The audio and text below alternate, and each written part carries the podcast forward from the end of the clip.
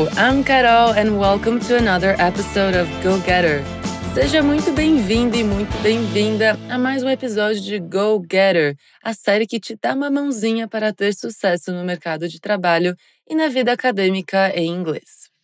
Lembrando que o termo Go Getter é uma expressão que a gente usa para descrever aquela pessoa determinada que faz acontecer. Alguém aí se identifica? Porque hoje vamos falar de algumas das estratégias da Starbucks para ser um verdadeiro go-getter no mundo dos negócios. Be sure to stay until the end so you can get all the information to be a true titan in business. Fica comigo até o final para ter acesso a toda a informação necessária para ser um verdadeiro titã dos negócios. Você também pode ter acesso a muito mais informação e a vários outros assuntos de forma gratuita no portal fluencytv.com e no nosso Instagram, que é o FluencyTV em inglês. Não deixe de conferir nossos outros conteúdos. So, let's start. Se você, assim como eu, é uma ou um coffee aficionado ou um fã, um fã de café, já deve ter ouvido falar da Starbucks, certo? Se há uma coisa que não podemos negar é que a Starbucks é uma marca extremamente popular e seja lá onde encontrar uma dessas lojas, ela provavelmente estará sempre cheia. Além disso, ela é presença certa na cultura popular, aparecendo em filmes como The Devil Wears Prada, The Terminal e em séries como Sex and the City. Algumas vezes a Starbucks tem até um papel central, como no filme I Am Sam, onde o personagem de Sean Penn trabalha em uma loja da rede. By the way, this is called product insert, and it's a sure way to make your brand visible to the world. Marcas pagam muito dinheiro para aparecer em grandes produções, mas algumas vezes é o free unintentional advertisement mesmo que faz sucesso.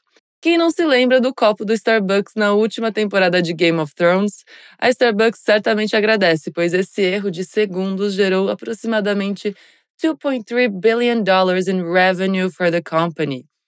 2.3 bilhões de dólares de receita é muita coisa para um erro de meio segundo, isn't it? But have you ever thought about why an apparently normal coffee shop is so successful? Mas você já pensou no porquê uma cafeteria aparentemente normal tem tanto sucesso? Wait, before we continue, remember, chamamos a Starbucks de cafeteria somente em português, hein? Em inglês, it's a coffee shop or a café.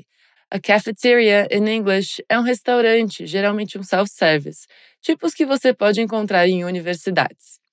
Mas respondendo à pergunta de antes, for starters, quando a Starbucks abriu a primeira cafeteria em Seattle, lá em 1971, ela era um dos únicos lugares que ofereciam expressos, aquele café pequenininho, but violently powerful in flavor, mas de sabor muito poderoso.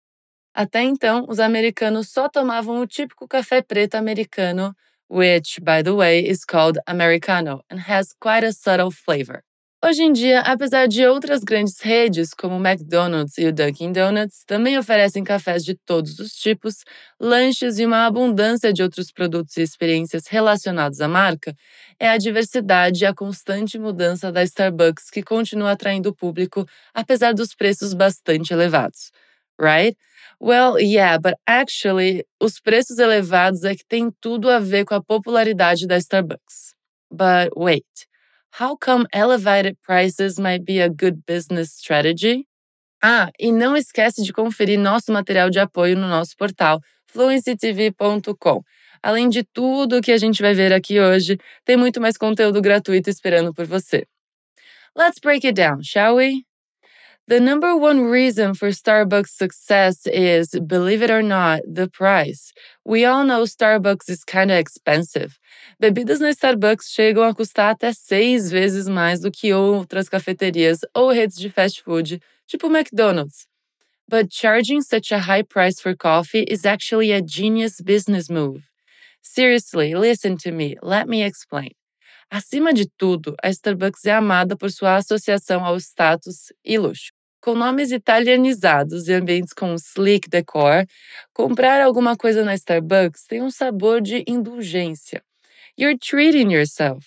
Como naquela música da Megan Trainor, onde ela diz: I want it, I'ma treat myself. Oh, I want it. É muito mais difícil resistir a se dar um presentinho antes de um dia longo de trabalho quando a oportunidade está logo ao virar a esquina. And if it feels luxurious, even better. Em economia, chamamos isso de Irrational Value Assessment, ou avaliação de valor irracional, quando trazido ao pé da letra. Essa teoria diz que não avaliamos produtos objetivamente e, em vez disso, imaginamos quanto algo deve custar com base em dicas de contexto geral e como elas nos fazem sentir. So, if the price makes it feel expensive, it makes us feel fancy and expensive too. Basically, quando vemos um item caro, automaticamente assumimos que ele é de melhor qualidade e mais valioso que um item barato. E é isso que a Starbucks faz com o café, associando o preço com uma experiência premium de atendimento e ambientação. And if it makes me feel fancy and expensive after a horrible day working from 9 to 5, or if it simply makes me feel happy because I'm treating myself, why not get it, right? And there's more to it.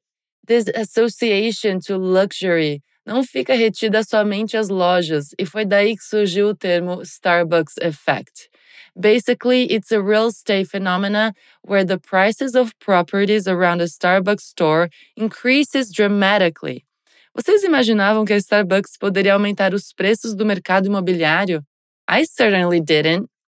Esse aumento no preço tem o alcance de mais ou menos meio quilômetro da loja or half a mile if you're still feeling fancy. Entre 1997 e 2014, o valor de propriedades próximas ao Starbucks tiveram um aumento de 96%, comparado ao aumento de 65% no resto dos Estados Unidos.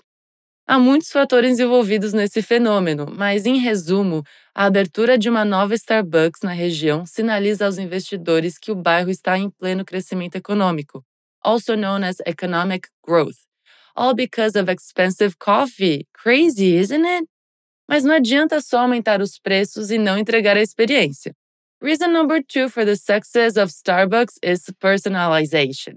They might or might not get your name right, mas quando os baristas escrevem o seu nome no copo, eles criam uma experiência personalizada. And people love personalization. We actually focus on it above all else.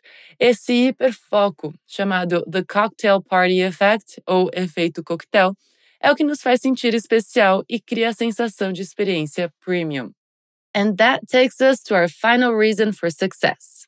Reason number three preying on people's FOMO. And people é praying mesmo, mas com E. Não tem nada a ver com rezar, ok? Lembra daquele filme da Arquelina, Birds of Prey? Se traduzir para aves de rapina, que é basicamente aves de caça. When you prey on something, you see them as prey.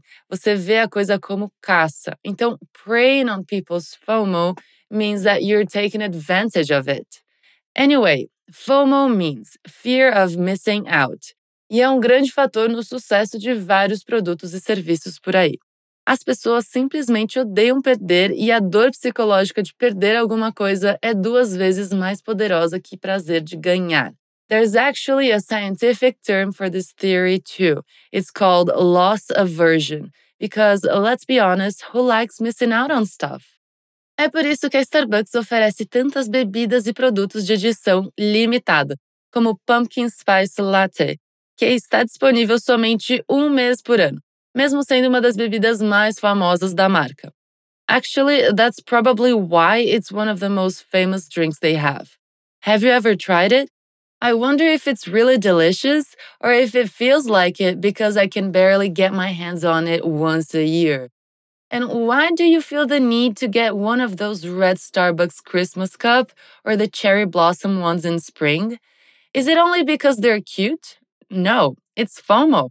Se você não for a uma Starbucks e comprar um café enquanto esses produtos estiverem em estoque, vai saber quando haverá uma nova oportunidade. Don't you feel special when you have exclusive limited edition stuff too?